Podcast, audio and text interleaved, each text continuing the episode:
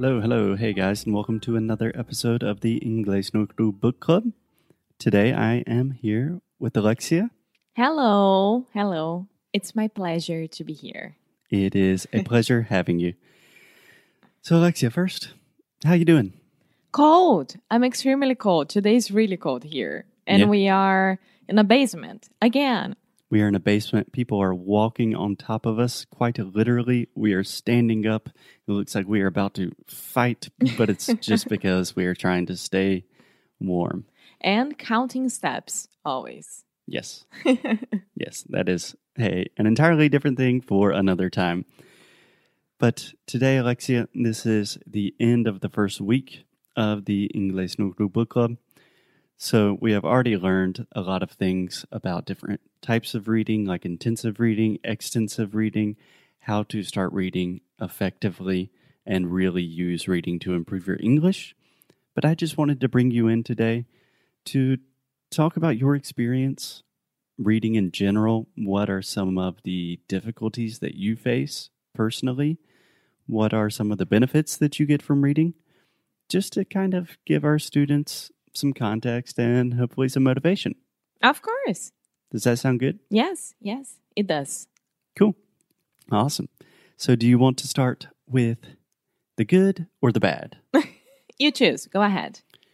Okay, I think mm, neither one of these is bad.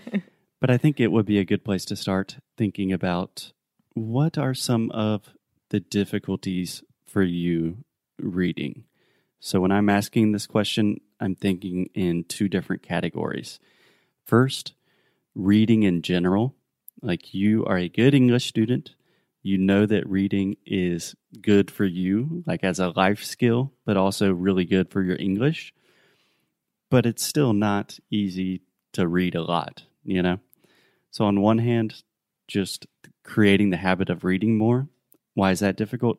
And also, more specifically, when you are reading, what is difficult? Like technical things in terms of vocabulary or understanding things. So, I know that's a mouthful, a lot of questions. Feel free to begin wherever you want. So I think that nowadays a huge problem that we face is that everything is so easy and it's in front of us and that's it. We don't have like the mindset to stop and start reading something new because you already know that you'll have difficulties to read that and understand a, an expression and new vocabulary and it depends on the book that you're reading right Exactly. so i blame a lot on the modern days Okay. So, you're placing a lot of the blame on modernity. Interesting. yes. So it sounds like you're kind of talking about two things. First, the difficulty of starting. And this is a real thing. You have a book, it's interesting, you know you want to read it, it's ridiculous it's a big book and just getting that first step is hard. and it's not if, if it's a big book or a a short book right. it's not a small right it's short Yeah, a small book would actually be referring to the physical size of the book, and short is the amount of pages the number of pages. Yes.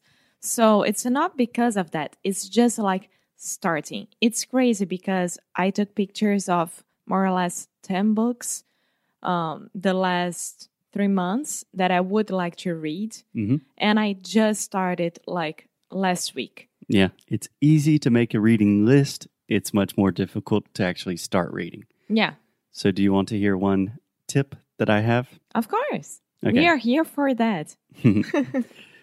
So, naturally, I just finished reading a book called Tiny Habits. Mm-hmm. I love reading about habits, routines, that kind of thing. But the idea is make the smallest possible habit imaginable. So if you are having difficulty starting a book, just tell yourself, okay, today I'm going to read the first page of the book. That's all I have to do. Or perhaps this week, every day I'm going to read one page of the book. And then once you do that, you can start to gain a little bit of momentum and probably you will begin enjoying the book and you just start reading. But if you can't read one page, eh, we can't really help you. It's just like physical exercise. You just have to start. And then you run one mile and you run two miles and then you run three miles. It's the same as reading. Um, it's crazy to think that during our parents' uh, generation and before that, of course, everything was about books. Every single thing. And nowadays, it's not. So we are suffering a lot with that. Yeah. Plus, when you start reading and it starts to be difficult, um, you kind of like you don't want to let yourself down, right? Right? Yeah. So it's um it's a balance that you had to have. Yeah, this is something that we talk about specifically in the course is the pleasure and motivation and sense of achievement and accomplishment that you receive when you actually finish a book. So I really believe in this modern day age of 24/7 information. You get a ton of pleasure and this amazing feeling when you start a book and you finish it. So I think that is super super cool and important. Yeah, yeah. And I'm loving to read before going to sleep. For me, it's when I calm down. I don't even look at my cell phone before or after that. And I just go to sleep with my mind clear. So I think this is one of the biggest benefits to read as A- well. Absolutely. And this is something that we've already mentioned in the course. So, Alexia, we talk about the difference between intensive reading and extensive reading. So, intensive reading is essentially reading very carefully. You're reading like a small piece of a text, analyzing every single word. That's like you're studying. Extensive reading is what you would normally just think of when you think of reading Yeah. you're sitting in bed, you're enjoying the process. That's really important because not only you are in a calm state of mind, you are relaxed, but you are also in a very relaxed environment.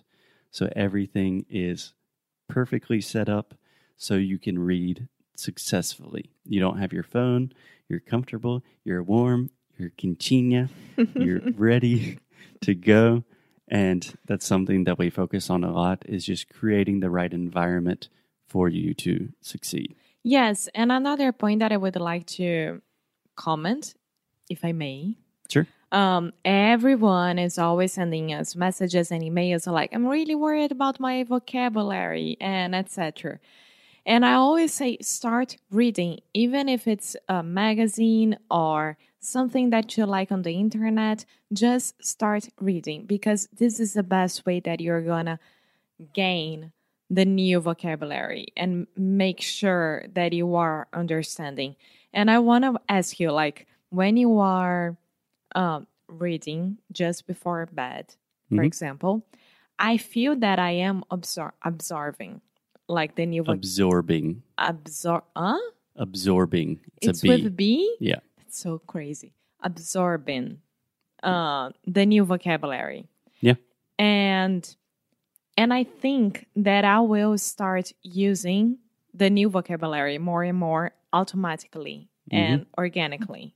hmm This this happens, right? Yeah, for sure.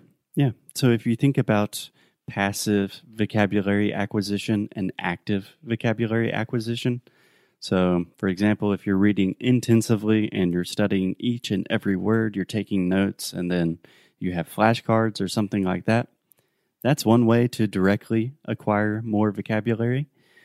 But also, if you are reading in bed and you continue to see the same words, you are creating this imaginary world in your head of characters in different places, those words will start to subconsciously enter your English vocabulary and you will start to use them in conversation. There are a lot of different ways to attain more vocabulary. We talk about a lot of them in the challenge, and there are different ways for different situations. But for sure, to answer your question, if you are just reading, even if it doesn't feel like, okay, I'm studying vocabulary, you're making progress. You're learning new words, of course. Okay. Yeah. So I think that's it. That's it for me. Cool. I don't remember any other point that I would like to make, but I can come back at any time. Please, we would always love to have you. Awesome. So thanks a lot, Alexia. I hope you guys have learned a lot in the first week of the book club. And of course, if you have any questions, feel free to reach out to us. We are here for you. And have a happy weekend full of books, warm cups of tea, and maybe some puppies. Perfect. okay, we will see you guys on Monday. Bye.